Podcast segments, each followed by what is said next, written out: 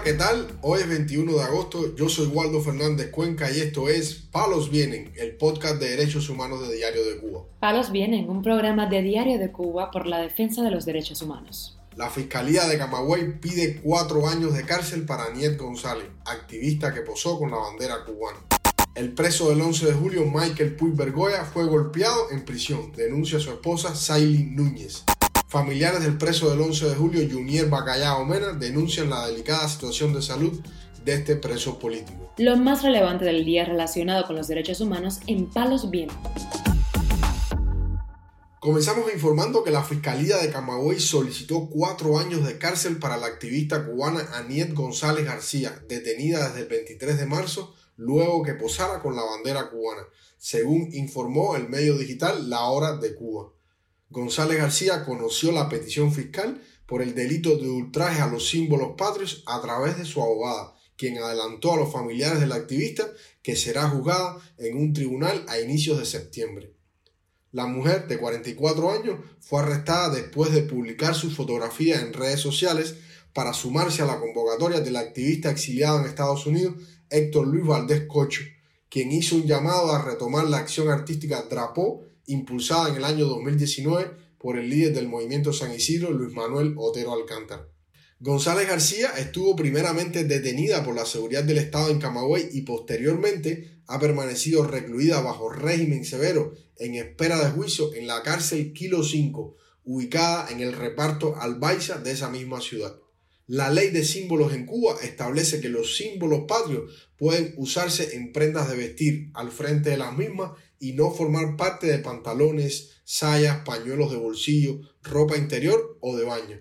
Además, dispone el uso de estos símbolos en publicidad siempre que contribuyan a fomentar y desarrollar en las personas valores patrios y a formar una conciencia patriótica de respeto y veneración a ellos y a la tradición histórica de la nación.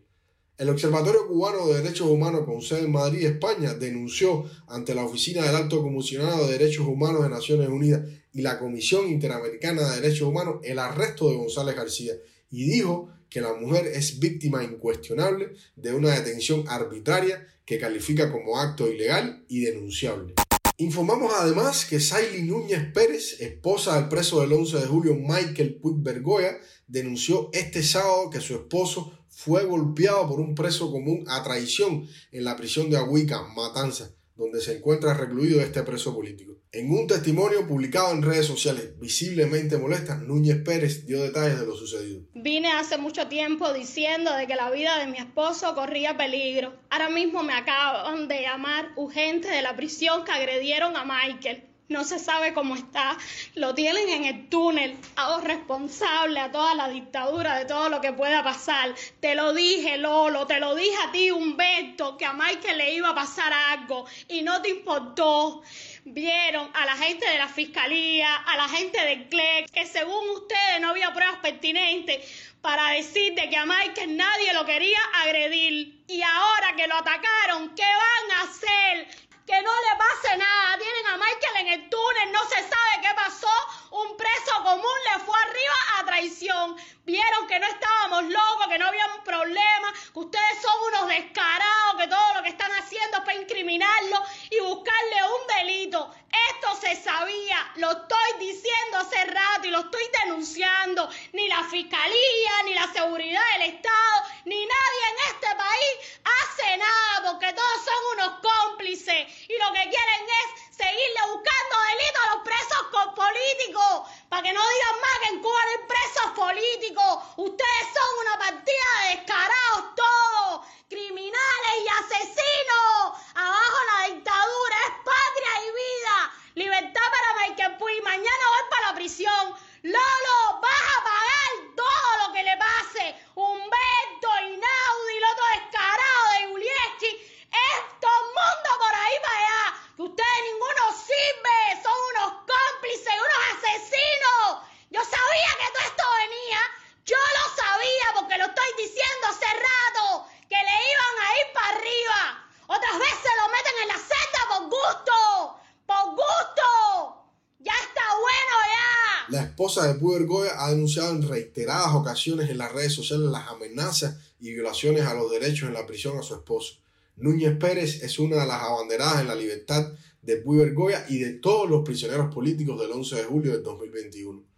Michael Puy Goya, de 42 años de edad, fue condenado a 12 años de cárcel después de manifestarse pacíficamente en la ciudad de Huira de Melena, en la provincia de Mayabeque. Su esposa, Saily Núñez Pérez, ha sido hostigada, multada y sitiada en su casa por exigir la libertad de Puy Goya.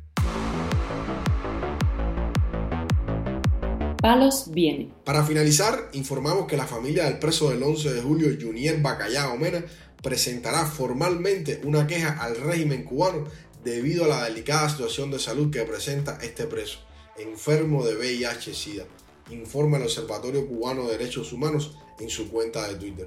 La madre de Bacallao Mena visitó recientemente a su hijo en la prisión Cuba-Panamá y declaró al Observatorio Cubano de Derechos Humanos que es solo hueso y pellejo debido a la mala alimentación y a las precarias condiciones en que allí se encuentran. Sin embargo, la familia no ofreció más detalles de la situación de este preso político que permita tener una idea más completa de su delicada situación. Justo es decir que ese manifestante se encuentra en la misma prisión que Brenda Díaz, la única manifestante trans del 11 de julio de 2021. Bacallao Mena, de 39 años de edad, participó en las protestas del 11 de julio del 2021, específicamente en la ciudad de Cárdenas, Matanza, y fue condenado a 12 años de cárcel por el delito de sedición. Palos Vienen, un programa de Diario de Cuba por la defensa de los derechos humanos. Estas han sido las noticias de hoy en Palos Vienen, el podcast de derechos humanos de Diario de Cuba.